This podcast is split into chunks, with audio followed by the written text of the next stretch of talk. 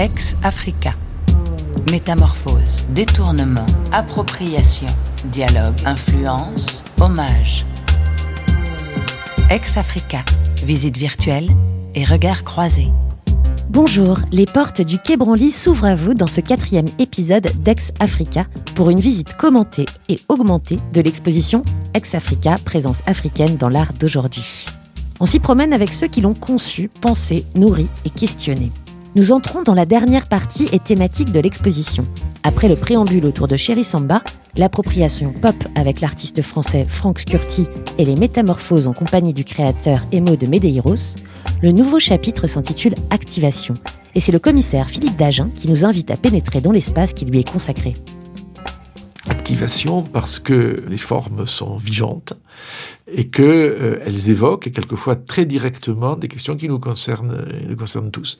Il y a beaucoup de questions politiques en effet, par exemple, quand Taillou renvoie à la question de la corruption, etc. Bon. Et euh, entre autres, ou Steve Bandoma à l'idée du, des biens mal acquis et du, délire autocratique de certains chefs d'État africains.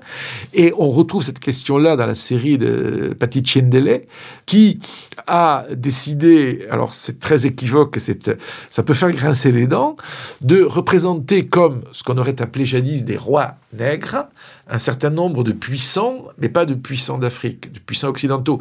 Donc, le visiteur attentif euh, pourra reconnaître euh, Nicolas Sarkozy, euh, Barack Obama et d'autres grandes figures, comme on dit. Mais ils sont redevenus des sortes de, de monarques emplumés, masqués, tatoués, armés de petits couteaux qui sont d'ailleurs assez dérisoires par rapport à l'exercice de leur pouvoir. Bon, c'est évidemment on peut le considérer comme juste une sorte de plaisanterie, presque de bouffonnerie. On peut aussi penser que sur la réalité du pouvoir euh, et sur l'ivresse du pouvoir qui peut s'emparer de certains chefs d'État, pas seulement en Afrique et pas seulement dans le passé, c'est une œuvre qui est assez représentative d'un regard critique. L'œuvre de Romuald Azoumé est immense, protéiforme, engagée, esthétique, satirique. Elle s'impose surtout comme référence de l'art contemporain. Fondée souvent sur le principe de la collecte ou du recyclage, elle questionne ainsi ce que l'Occident prend et ce que l'Occident rend. Prend des œuvres d'art, rend de la pollution de la société de consommation par exemple. L'artiste béninois, lui, dans un geste esthétique, politique et ironique, renvoie cette même pollution plastique sous forme de création. Spécifiquement pour l'exposition Ex-Africa, Romuald Azoubé a pensé une installation qui captive les sens et ouvre le sens. Il est avec nous aujourd'hui depuis Cotonou au Bénin pour en discuter. Ex-Africa, une exposition vue par Society. Bonjour Monsieur Romuald Azoumé, merci d'être avec nous depuis Cotonou au Bénin.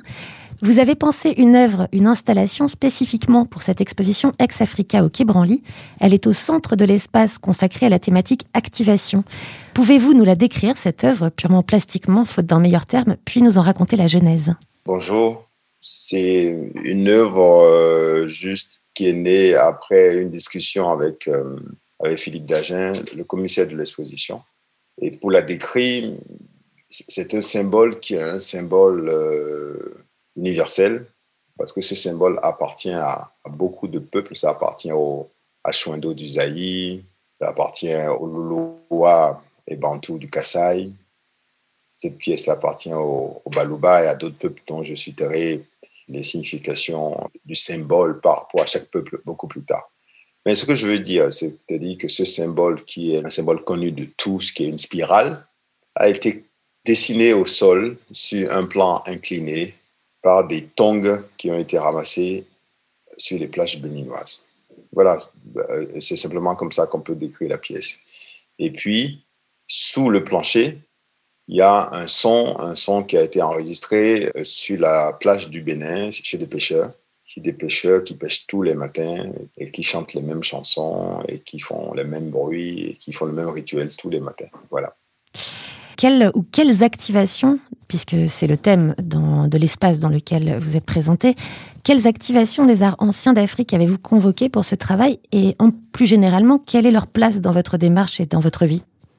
Déjà, ce qu'il faut comprendre, c'est quand il s'agit d'une pièce concernant euh, l'Afrique comme ça, une pièce assez universelle, je vais puiser dans le commun de toutes ces sociétés secrètes-là qui sont possesseurs de, certains symboles qui sont absolument inconnus.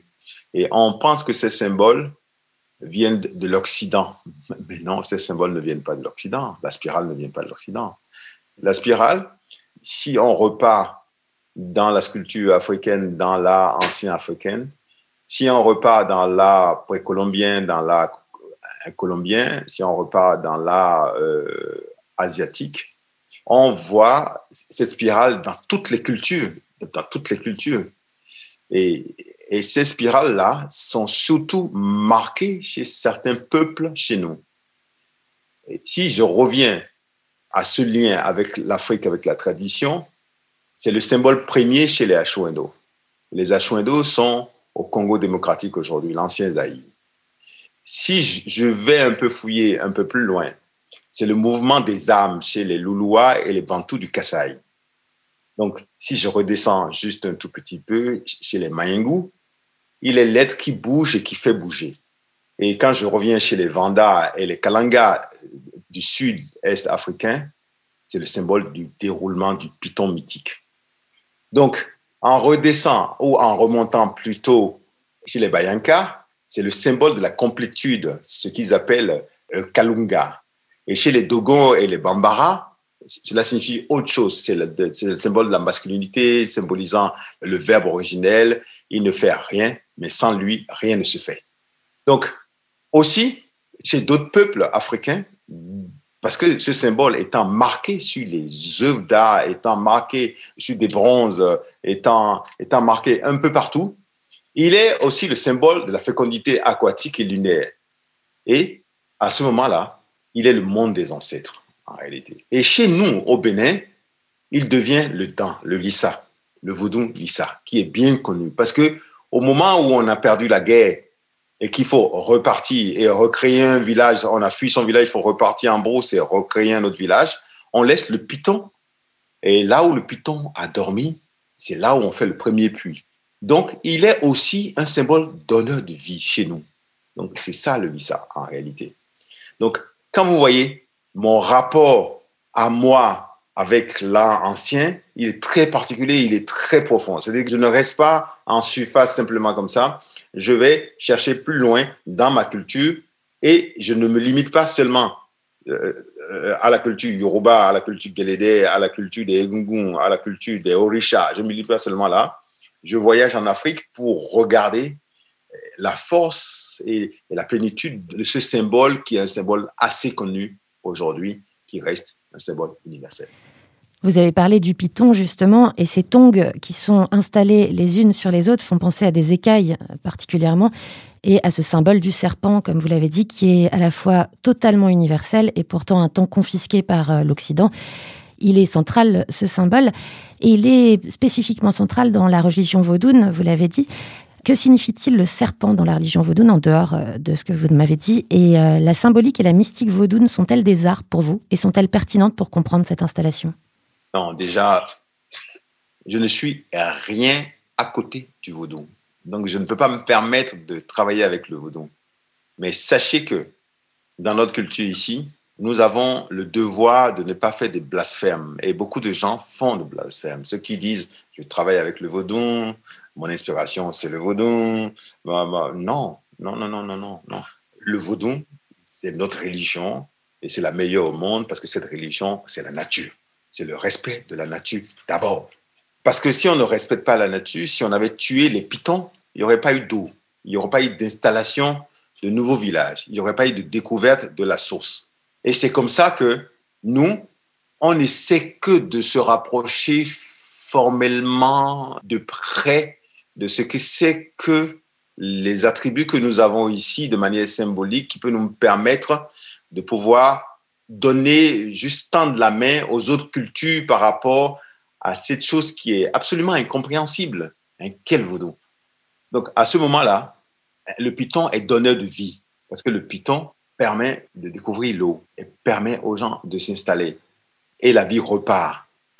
Donc, quand on voit que le Lissa, qui est le dieu serpent, dont le prêtre donne l'autorisation au prêtre de la basilique catholique en face pour installer sa basilique. Donc, c'est aussi euh, un symbole de tolérance. Et je pense que c'est là où réside la force de cette culture-là. C'est réellement une culture de tolérance. Et c'est comme ça que le serpent est vu chez les fonds. Et pour revenir à l'œuvre, justement, en opposition avec euh, ce naturel, cet océan, cette tongue en plastique, euh, qu'est-ce qu'elle signifie? Il y a deux aspects de la chose qu'il faut voir. Il y a l'aspect politique, bien que je déteste les politiques, et il y a l'aspect esthétique. L'aspect politique, en regardant cette pièce, en regardant ces multiples tongues, on se dit, mais pourquoi il y en a autant? On a l'impression qu'il y en a tellement beaucoup.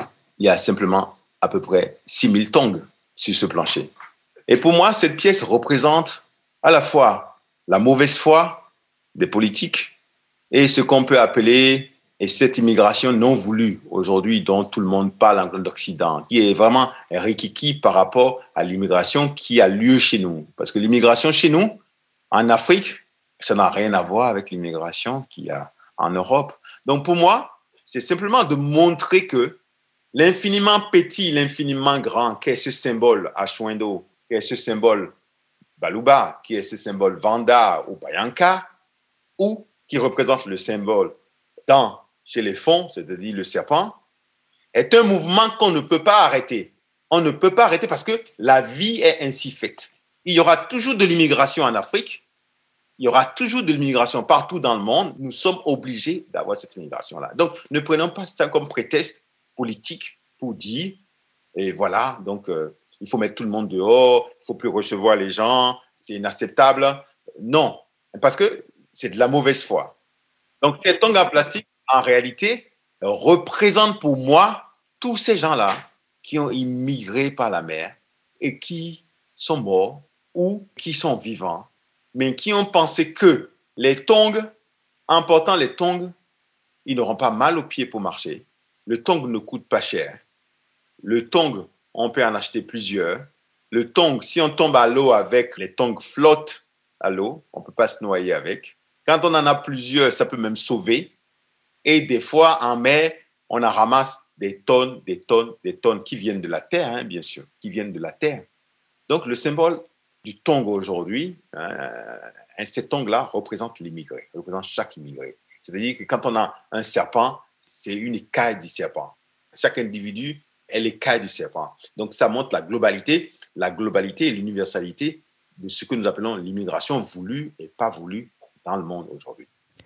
Et quelle est la place du son alors de cet instantané sonore que l'on entend lorsqu'on regarde votre pièce? Euh, Ce son, je me suis réveillé à 4 heures du matin euh, euh, pendant plusieurs jours pour aller enregistrer ce ton.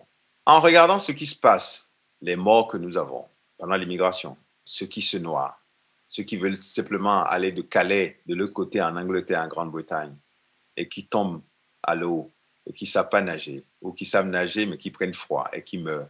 Il y a tous ces morts-là. Il y a toutes ces femmes hein, qui sont à Tiarogne, qui sont à Dakar, qui sont à Bamako, qui sont à, à hein, qui sont à Abidjan, qui sont à Boaké, qui sont un peu partout, qui sont au Congo, qui ont perdu quelqu'un de leur famille. Mais la vie continue. Et ce sont des pêcheurs-là. C'est un son qui donne de l'espoir, parce que malgré tout, il faut avancer. Parce que si nous n'avançons pas, nous allons y rester. Nous allons tous y rester. Et chez nous, en Yoruba, je ne peux pas vous dire cette phrase en Yoruba, mais je peux essayer de la traduire pour que les gens comprennent. C'est-à-dire, aujourd'hui, à l'heure où nous sommes aujourd'hui, dans la situation globale de cette pandémie incontrôlable, incontrôlable aujourd'hui, où les médias jouent le plus mauvais rôle, aujourd'hui, quand nous voyons la situation de l'Afrique ici, nous ne pouvons qu'avancer. Parce que ces pêcheurs-là, malgré les morts qu'ils ramassent au bord de l'eau, et qui sont des morts dues à l'immigration, à la traversée, un peu partout en Afrique, en Algérie, en Espagne, un peu partout au Sénégal, euh, un peu partout, ces pêcheurs-là disent toujours, il faut y aller. Nous devons y aller. Parce que en Yoruba, on dit, c'est dangereux, d'accord. Mais si on n'y va pas, on va tous mourir. Autant y aller et y mourir. Et si on y va et on réussit, eh bien, tant mieux, les dieux sont avec nous. Et c'est ça ce que signifie ce son-là. C'est-à-dire que la vie doit absolument continuer. Ce son doit remettre les gens dans de l'espoir. Et vous me disiez tout à l'heure que ça, c'était l'aspect politique de cette œuvre. Vous me disiez que pour vous, elle revêtait également un aspect esthétique. Est-ce que vous pouvez m'en parler? Oui. Vous savez, moi, ma manière de concevoir les choses, c'est de faire des pièces qui ne sont pas bavardes. J'en dis très peu. Il faut que la pièce soit, soit dans, une, dans un dépouillement. C'est un dépouillement total, mais tout y est. Et il faudrait du temps. Deux ans minimum pour faire une pièce comme ça.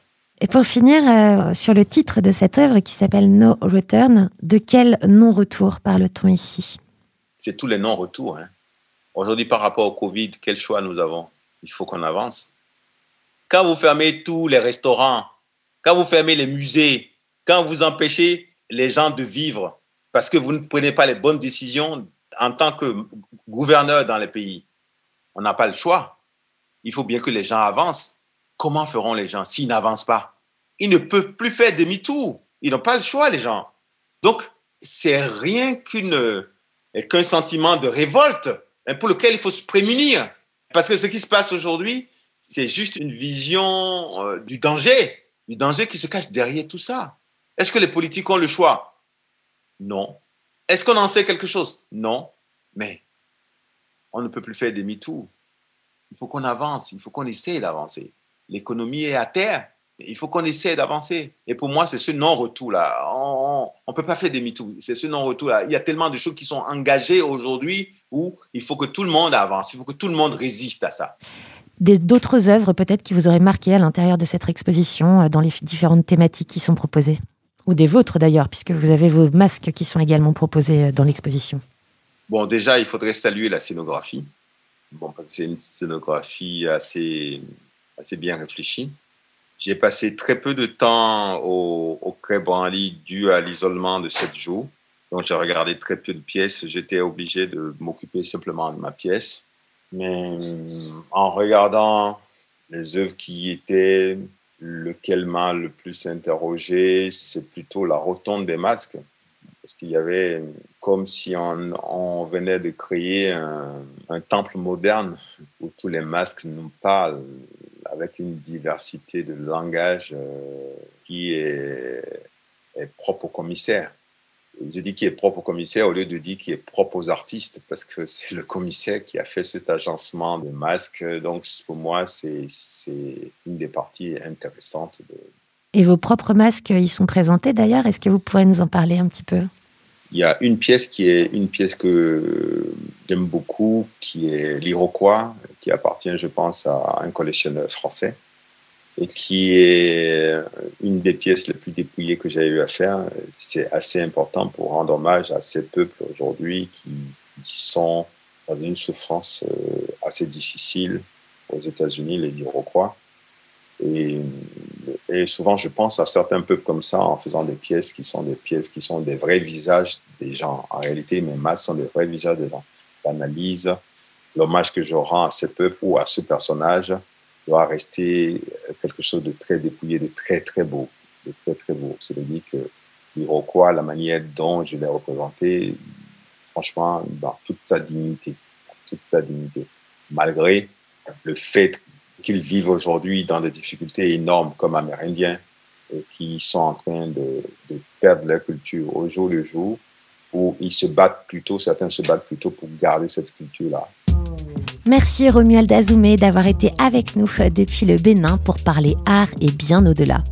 Ainsi s'achève cet épisode d'Ex Africa. Pour en apprendre, en lire et en voir plus, l'intelligent et beau catalogue de l'exposition est disponible sur le site du Quai Branly. Il s'agira de continuer à penser cette question toujours en mouvement des présences africaines dans l'art d'aujourd'hui. Ex Africa, visite virtuelle et regard croisés.